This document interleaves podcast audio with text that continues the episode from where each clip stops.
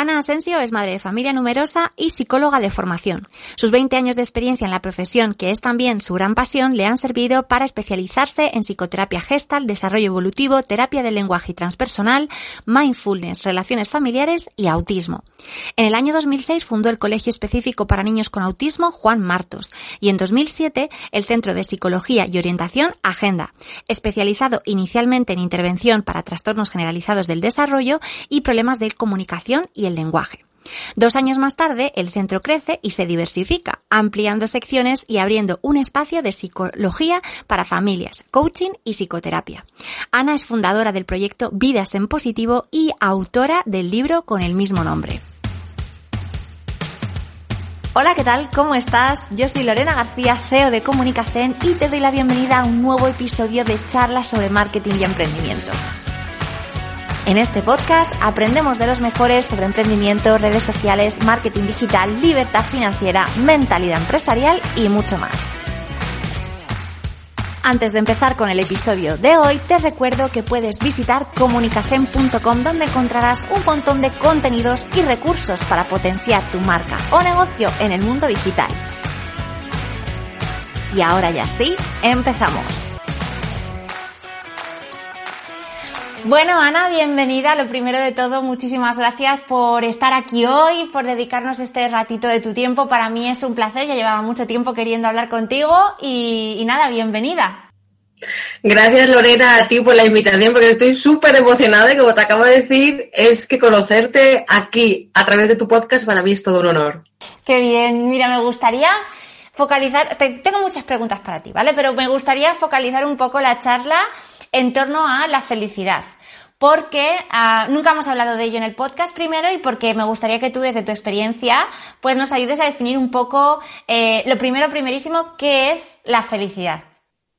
Bueno, es buenísimo y la verdad me encanta esta pregunta y es verdad que el formato que hagamos aquí como charla, porque a mí me encantaría que tú también me interrumpas, y, pero si tú te, si, yo siempre recomiendo a las personas que digan, venga, iros a la RAE, que es el diccionario, y abrir y leer qué pone que es la felicidad. La felicidad se, va a ver que tiene un montón de acepciones, que tiene eh, estar bien por haber conseguido un objetivo, eh, conciencia de evolución, eh, emoción intensa asociada a algo externo, estado, estado sentimental donde uno está eufórico. O sea, tiene una cantidad de acepciones, pero te voy a decir una que yo no he visto nunca en la RAE he visto algunas que podría hacer como un mix, ¿vale?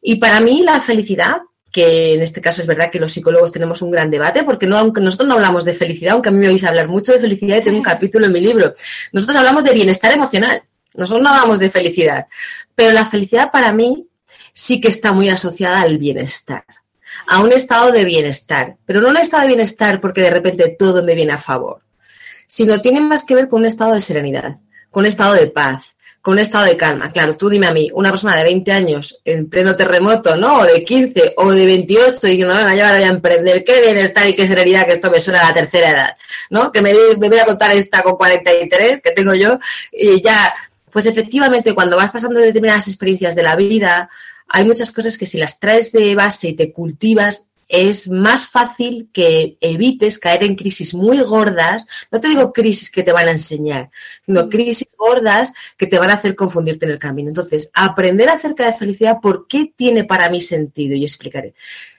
Para mí tiene sentido porque esté asociado a un estado de serenidad, de paz y de bienestar en coherencia contigo, atención lo que voy a decir, en coherencia con lo que piensas, lo que dices, lo que sientes, lo que haces, es decir, tampoco vamos a volvernos locos, pero vivir en coherencia, tú dices, uy, ¿cómo voy a hacer este análisis que me dice esta mujer? Pero cuando uno está en coherencia lo sabe, ¿sabes por qué? Porque se encuentra bien. Claro. ¿Por qué lo sé? Porque lo sé, porque mi cuerpo es sano y me lo dice. Y luego, para mí, la felicidad es ajena a, toda causa externa, o sea, carece de causa. La felicidad es una decisión interna que nace de dentro, que carece de causa. Entonces es un estado vital en el que tú de cabeza decides, yo decido apostar por ser feliz. ¿Se puede ser feliz y estar triste? Sí. ¿Se puede ser feliz y haberse muerto alguien de tu familia importante? Sí. Pero claro, queda raro decir, estoy feliz. Entonces, ¿qué diríamos? Pues me siento en paz. Claro. ¿Sabes? Estoy tranquilo, estoy tranquila, estoy sereno, me siento bien. Eh, y esta es la felicidad de, de la vida. ¿Vale? Otra cosa es el estado este de, wow, que me acaban de dar un premio. Pues claro, o sea, estás ultra feliz, pero ahí sería más, lo podríamos desglosar, sería más eufórico, entusiasmado, emocionado, agradecido, alegre, pero la felicidad serena es esta. O sea que si yo te pregunto, probablemente una de las preguntas que más te habrán hecho a lo largo de toda tu trayectoria, que es cómo podemos ser más felices, digamos que la primera cosa es tomar la decisión de que realmente queremos ser felices. Pero vamos, lo acabas de describir, o sea, primero es, pues fíjate lo que te voy a decir, Lorena. Hay veces que incluso yo a mí misma, ¿no? Porque el ser humano se acostumbra, se habitúa. Entonces se habitúa a todo y hay veces que la habituación te quita la capacidad de darte cuenta lo bien que estás. Entonces, hay una frase que me encantaba que era, que es súper, súper afortunada, que es, no solamente éramos felices, sino que además lo sabíamos.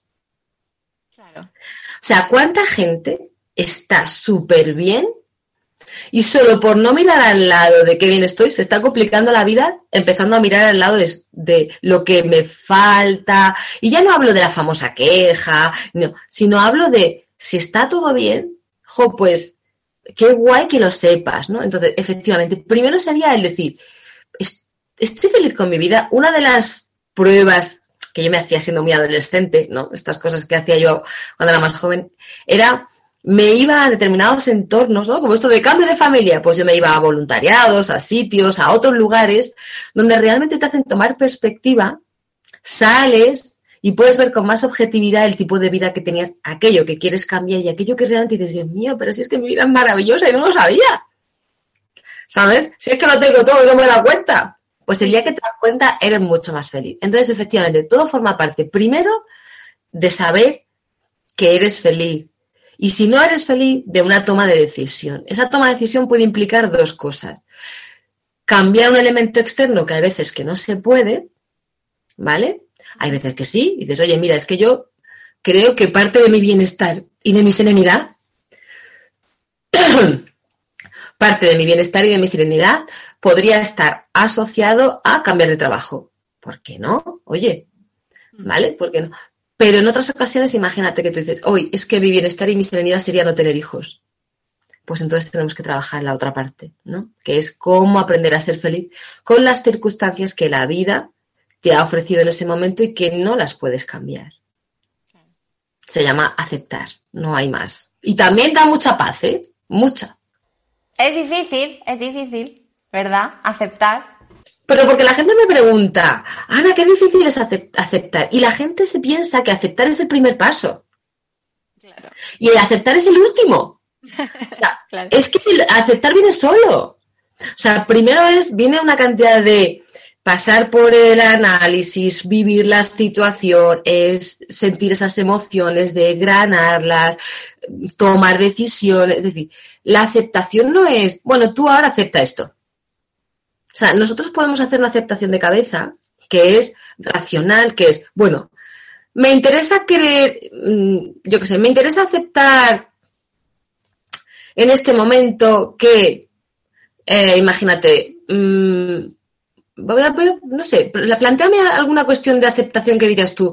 Me interesa aceptar, a alguien, este aceptar a alguien tal como es, por ejemplo. ¿No? Sí, efectivamente. Venga, vamos a eso, ¿vale? Porque me interesa aceptar a alguien, a, esta persona en este momento de su vida, mi marido, mi pareja, mi compañero de trabajo, tal cual y como es. Sí, me interesa. Me interesa totalmente meterme en ese personaje. ¿Por qué? Porque si me meto en otro personaje es que puedo ir y arañarle. Y, y me voy a hacer daño yo. Vale, ¿Me resulta fácil? No. ¿Me resulta una persona cómoda? Ni de coña. ¿Me ¿Lo elegiría así en este formato? No. ¿Lo puedo cambiar ahora? Ah, no, lo sé.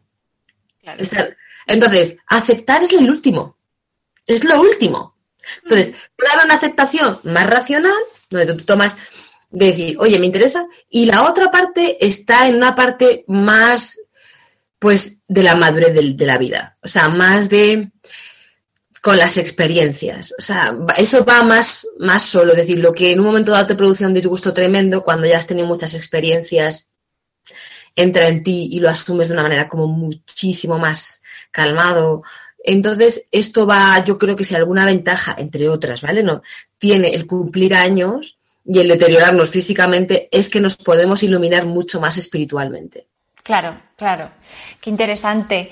Eh, me gustaría preguntar también, porque mucha gente, yo creo que si así, si pensamos eso racionalmente y alguien le dices, oye, tú quieres ser feliz, seguramente te diga, sí, yo quiero ser feliz, pero ¿somos capaces de sabotear nuestra propia felicidad?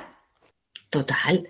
Mira, Lorena, yo te digo una cosa, si hay algo, mira, ni siquiera es te gusta el pan, te gusta el arroz, te gustan las vacaciones, porque hay gente que lo pasa mal en vacaciones. Hay gente que no le gusta el pan, hay gente que no le gusta el chocolate. No conozco a nadie de verdad, a día de hoy, que me haya dicho no quiero ser feliz. No conozco a nadie que me haya dicho quiero ser un amargado. O sea, quiero ser un amargado. No, de los más de 10.000 casos que ha tenido, es que no conozco a nadie al contrario, vienen con ese anhelo, lo que pasa es que vienen con una confusión. Y efectivamente, sabotear tu propia felicidad es lo más común.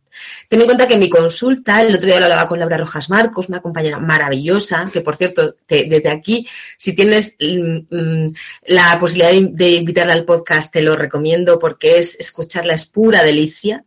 Mm, hablábamos precisamente de eh, este concepto de decir, podemos sabotear nuestra eh, propia felicidad, pues claro que la podemos sabotear.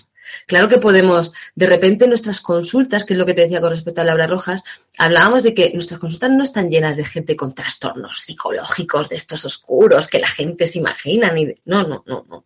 Nuestras consultas están llenas de gente normal, como tú, como yo y como el vecino de al lado, simplemente pasando un momento que no saben resolver, más o menos grave, de emociones, de contracturas de pareja, de em, dolores emocionales, pero nada incapacitante. Esas personas generalmente son muy raras las que llegan a nosotras. O sea, la gente es gente que está con su sufrimiento, ya no hablo de dolor, el dolor es normal, con su sufrimiento, el sufrimiento es porque no lo saben resolver y están saboteando el dolor. Y ahora te voy a explicar esto en su día a día. Entonces, ¿nos podemos sabotear nuestra felicidad? Mucho.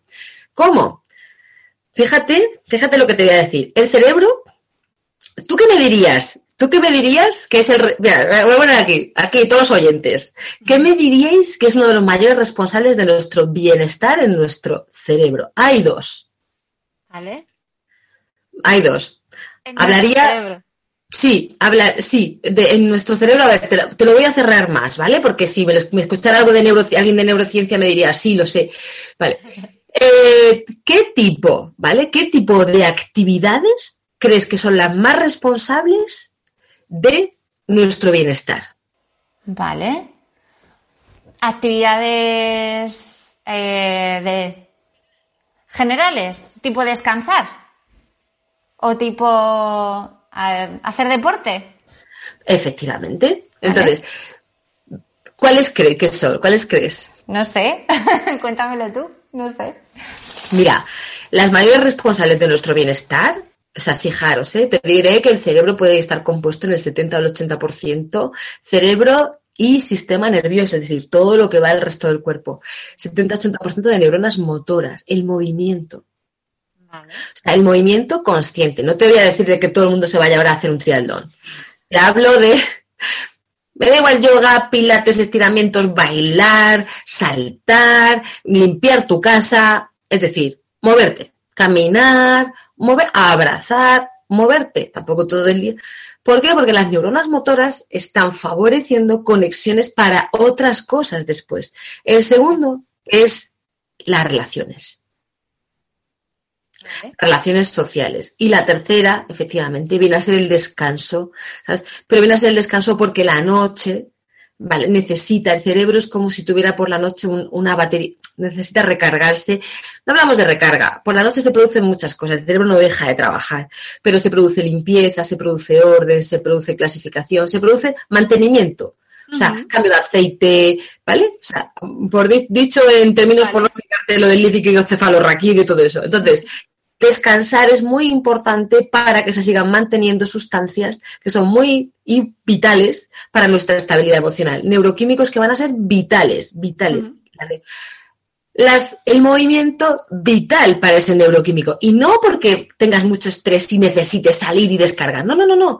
Porque quieres favorecer tu bienestar. Y tercero, las relaciones. Si pueden ser de calidad, fenomenal, pero relaciones de ir al carnicero, hola, buenos días, ¿cómo está? Me encanta tu carne y, y recibir y entregar una sonrisa, también me vale. Vale. ¿Vale? No hace falta con grandes conversaciones profundas. O sea, me vale con una interacción, con una buena sonrisa, con un buen gesto de amabilidad y con una mirada y con un sentir que la humanidad, oye, no es tan mala como... Entonces, ¿los saboteadores cuáles son? Pues efectivamente, dejar de moverte, aislarte, rechazar tener relaciones porque te traen más problemas que placer, Mm. no depurar esas heridas o entenderlo todo bajo eso, quejarte mucho, no descansar bien, no respetar esos hábitos de descanso que son tan fáciles de hacer que dices tú, vale, pero no duermo, vale, pues si no duermes, tómate algo, además de hacerlo, tómate algo, da igual, me da igual que sea una tila, melatonina, y si te hace falta un ansiolítico, te lo tomas, pero descansa, ¿sabes? Entonces empezamos por ahí y y luego otra parte que también es muy importante es la alimentación por la relación entre el eje intestino-cerebro. Entonces, a partir de ahí, todo lo que sean acciones, hábitos saludables para favorecer factores neuroquímicos, eso te va a hacer sentir. Y dices tú, vale, ya, pero es que estrés, ¿no? O sea, no como el otro día que me decía alguien, es que me tengo que levantar a las 5 para meditar. Y digo, no, no, no, no, espérate, no vamos a montar un problema sobre otro. Si no te da tiempo, no meditas. O sea, primero es aprender a respetar. Entonces, el primer pilar que yo pondría ¿vale? Para no sabatear jamás, jamás tu felicidad y tu bienestar, es ser amable contigo. Ahí vamos, menudo temazo has sacado, menudo... Ser amable es procrastinar. no, a mí me da igual. O sea, yo quiero que seas amable. Quiero que te instales en el software a tu mejor amigo, que te va a decir la verdad, pero te lo va a decir con cariño, que te lo va a decir bien. ¿Vale? No quiero que te maltrates. Y que te, porque además, fíjate, Lorena, o sea, a la mayor persona que escuchamos en nuestra vida es a nosotros mismos. Total. Es brutal. Mm. Entonces, ¿qué te estás contando? Claro. Vale, ¿qué te estás contando? Decía que has abierto un melón porque hay eh, mucha gente que nos está viendo y escuchando hoy eh, son emprendedoras. Em, tienen sus propios negocios, lo están sacando adelante en un panorama que, por otro lado, mm, bueno, pues halagüeño relativamente, está la cosa ahí y tal. y entonces, eh, yo creo que eh, una de las, de las cosas con las que nos encontramos muchas veces eh, las emprendedoras es que al ser nuestro negocio, al ser nuestro proyecto, al tal, somos súper autoexigentes y nosotros lo tenemos que, y, hasta el punto de que no es, ah, lo quiero hacer bien y tirar para adelante, sino que esa autoexigencia nos paraliza, ¿no? y precisamente quería preguntarte eso, ¿no? ¿Por qué somos tan duros muchas veces con nosotros mismos? Porque yo la peor jefa que he tenido, pensaba que era una jefa que tuve hace muchos años, pero no, la primera, la peor jefa que he tenido soy yo. ¿Por qué pasa eso?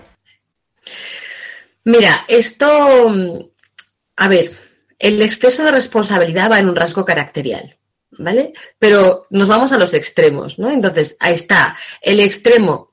Creemos en nuestra fantasía y sesgo catastrófico, es que te podría hablar de sesgos cognitivos maravillosos. Creemos que si no nos machacamos, si no nos dejamos la piel, si no trabajamos hasta las 12 de la noche y hemos limpiado toda la bandeja de entrada, creemos que vamos al otro extremo, nuestro negocio se va a arruinar, somos unos procrastinadores vagos e ineficientes. ¿Eh? Perdona, por favor, la primera palabra. En el equilibrio está la virtud. Entonces, yo como primera pauta lo que diría es, al contrario, prohíbo a todas esas emprendedoras a que finalicen sus tareas diarias.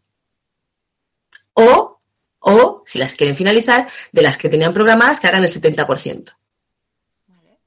Para que se acostumbre, ¿no? para que se acostumbre a que no pasa nada. Vale, la palabra es no pasa nada en el sentido cuando tú tienes un carácter autoexigente. Hay, primero hay que saber quién eres, ¿vale? Esto se ve muy claro. Se ve el emprendedor que ha tenido, bueno, varios intentos de emprendimiento y no ha tenido suerte por las circunstancias. También se ve el emprendedor que dice, voy a emprender, voy a emprender, voy a emprender y luego nunca pasa la acción, que esto es otra cosa, ¿vale? Y luego se ve el emprendedor entregado, tan entregado que no es capaz de salir de la figura de autónomo. Entonces, vamos, vamos a centrarnos. Yo aquí hablo una emprendedora, ¿eh? Entonces, la primera parte es, primero, el, ah, claro, el primer y segundo año son los años muy exigentes. Esto, que, esto también hay que saberlo. La prioridad, esto es como cuando tienes un hijo. Tienes, claro, hay noches sin dormir, hay excels, hay preocupaciones, hay apuestas, hay riesgo, hay... Pero si esto pasa de los dos primeros años, incluso me voy al tercero, pero los dos primeros, no debería de pasar más. Red flag, por favor, ¿eh? O sea, esto ya no es normal. Primero, porque te va a afectar a la salud, porque el cuerpo no está preparado para tener más energía y aguantar más de esos dos años que dura la motivación. Ten en cuenta que a la par que tú estás montando un negocio estás adrenalínicamente emocionado. Y eso es capaz de sostener todos esos inconvenientes, retos, horas, miles de horas de trabajo, reuniones, todo. Pero va a llegar un punto en el que esa energía se va a acabar y esa motivación va a empezar a caer en lo que es normal, en que te preguntes, oye, ¿y esto? ¿Hacia dónde va? ¿No? Y que digas, ostras, esto va a algún sitio, no va a algún sitio. Incluso puede que esté, esté al lado de la meta y digas, te den la vuelta y digas, mm, esto no funciona. ¿Y esto por qué sucede en la mayor parte de los emprendedores? Y están al lado de la meta. Porque se han excedido tanto esos dos primeros años, más allá de lo que pueden, que cuando van a llegar a ese, como digo yo, a esa bajada de la montaña rusa, que es la divertida, no tienen ganas. Y no sé si tú reconoces un poco estas palabras. Por supuesto, vamos, por supuestísimo. Yo siempre digo, Lorena, fíjate mi lema, el mundo de los pesados. ¿Vale? Pero de los pesados que no se dejan la energía eh, en, ello. Entonces, lo podríamos decir de una manera más, más profesional. El mundo es de los persistentes, de los perseverantes, pero que miden, que miden siempre su salud siempre. Yo, uno de mis grandes problemas fue perder la energía en uno de mis proyectos y decidí que esto no podía pasar. De ahí me llevé, la, de ahí me llevé muchos disgustos, ¿vale? Y, lo pasé mal, pero me llevé el grandísimo aprendizaje de saber em, gestionar mi energía interna. Entonces, una de las cosas a las grandes emprendedoras es decir, por favor, la amabilidad y si te viene la, la amiga, ¿no? La amiguilla, Mm, la de al lado que está haciendo el mismo proyecto que tú va a tres meses por delante y tiene 50.000 followers más y, y hace 8.500 millones de directos. Te acaba de decir en una cita que ha vendido 5.000 millones de cursos y tú pues tú llevas tu ritmo. A mí me enseñó mi padre una frase que fue grandiosa y que se la recomiendo a, todo el mundo. Tú, tu camino. Tú, tu camino. Ese es el foco. Tú, tu camino. Y las comparaciones contigo, desde atrás y, desde, y hacia adelante. Es decir, peras con peras, no peras con manzanas. Tú, tu camino. Y a mí mi padre me mamá, papá, es que fulanita. No, Ana, tú, tu camino. Papá, es que menganita saca un 8 y nos dice que no estudia. Ana, tú, tu camino. Solo sabes lo que tú has hecho. Entonces, esto es muy importante porque el otro hace perder mucho foco y estresa mucho. Entonces, yo lo que diría es, de todas esas actividades que tenemos, reduzcamos un poco obligatoriamente para acostumbrarte a vivir siempre pudiendo dejar algo incompleto. Fíjate lo que te estoy diciendo, ¿eh? Sí, sí. ¿Vale? Lo que podamos cumplir lo hacemos, lo que no, no pasa nada, lo hacemos mañana. Sabemos que no somos procrastinadoras, sabemos que somos muy trabajadoras y eso es lo que queremos también limar. Y la segunda, nuestro camino. Otro aspecto muy importante es también ir midiéndolo si eso nos va, o sea, si en un momento dado tenemos que recalcular ruta. Oye, ¿esto qué hago? Me, esto... Y no tomárnoslo como un gran fracaso si eso, ese momento llega. Pero escucha, pero si es que el emprendimiento es, un, es una montaña rusa emocional. Y hay que entender que te vas a enamorar, vas a desconfiar, vas a volverte a enamorar, vas a decir, qué aburrimiento, me aburro a mí de mi mensaje, nadie se entera. Y cuando no te das cuenta que a lo mejor si nos dijeran, mira, que sepas que tienes que repetir tu mensaje tres millones de veces, pues tú a lo mejor a las 50.000 veces estás cansado. Y dices, es que yo ya me he cansado hasta de mi mensaje. Te empiezas a cambiar y también confundes a la gente. Entonces, por eso hablo de la perseverancia, por eso hablo de ir escuchándote a ti, pero sin perder un poco la vista, ¿no? De la respuesta del mercado también. También ir viendo de, oye, si empiezas a invertir demasiado, demasiado, demasiado y eso empieza a no tener un retorno cuando has hecho un plan, también hay mentores que te acompañan en esto y te pueden decir, tú eres en esto, una experta, oye, por dónde vas, qué estás haciendo, cómo, o sea, yo en mi época no había estado mentores. Lorena, ojalá te hubiera conocido, ¿eh? Hace 20 años. O sea, que me pega cada leche, ¿sabes? Y, y, quizás por ese excesivo, yo peco de excesivo optimismo, ¿no? O sea, yo pienso siempre que todo va a salir súper bien y venga, vamos. O sea, pues a veces no, he calculado bien. Y, entonces yo creo que en ese sentido, esta amiguilla que tenemos, que va a estar siempre, ¿vale? Yo digo, la exigencia es buena. Creo que tenemos que ser personas exigentes, sí. Sin personas exigentes la vida no avanza. ¿Quieres ser médico? Tienes que sacar una X nota en la EBAU. ¿Quieres el modelo? Lo siento, estos son los requisitos, ¿no? Exigencia como requisito, pero la sobreexigencia desmedida, ¿vale? Cuando te está incluso avasallando la salud y la felicidad y ese bienestar, apartémoslo, pero radicalmente, o sea, salgamos corriendo. Y si no sabes, busca ayuda de alguien como tú, algún profesional que te diga, espera, vamos a recalcular ruta, vamos a posicionar, vamos a volver a enamorarte con tu proyecto o vamos a ver qué podemos hacer. Claro. Me encanta, me encanta porque además es una filosofía que yo muchas veces aplico al, marketing, ¿no? A mí con las redes sociales muchas veces me dicen, Oye, ¿cuánto es normal que yo llevo seis meses con mi negocio? ¿Cuántos seguidores es normal tener? ¿O cuántos seguidores debería tener? ¿O cuánto Y yo digo siempre que las métricas hay que compararlas con las nuestras, ¿no? Con nuestras propias métricas eh, para adelante y para atrás. O sea que por supuesto que, que, que, me, que me resuena el mensaje, claro. Y tu mensaje, ¿no? Por ejemplo, hay gente que da, yo te voy a poner incluso en mi comparación, hay gente que de repente habla de un dolor muy común y se siente en ese momento. Yo hace 20 años trabajaba con autismo, hace 25 años y 20 y, hasta hace 10. Pues a lo mejor si mi momento de ahora fuera ese trabajo que va, está cada día hay más, cada día más diagnósticos, padres con un dolor tremendo tal. Yo atiendo a gente y, recibo llamadas de padres y todo eso, pero este no es, no es mi mensaje ahora mismo. ¿Vale? Mi mensaje ahora mismo nació más desde 2011, que fue pues el de vidas en positivo. Entonces, quizás para, para ser vendible, ¿vale?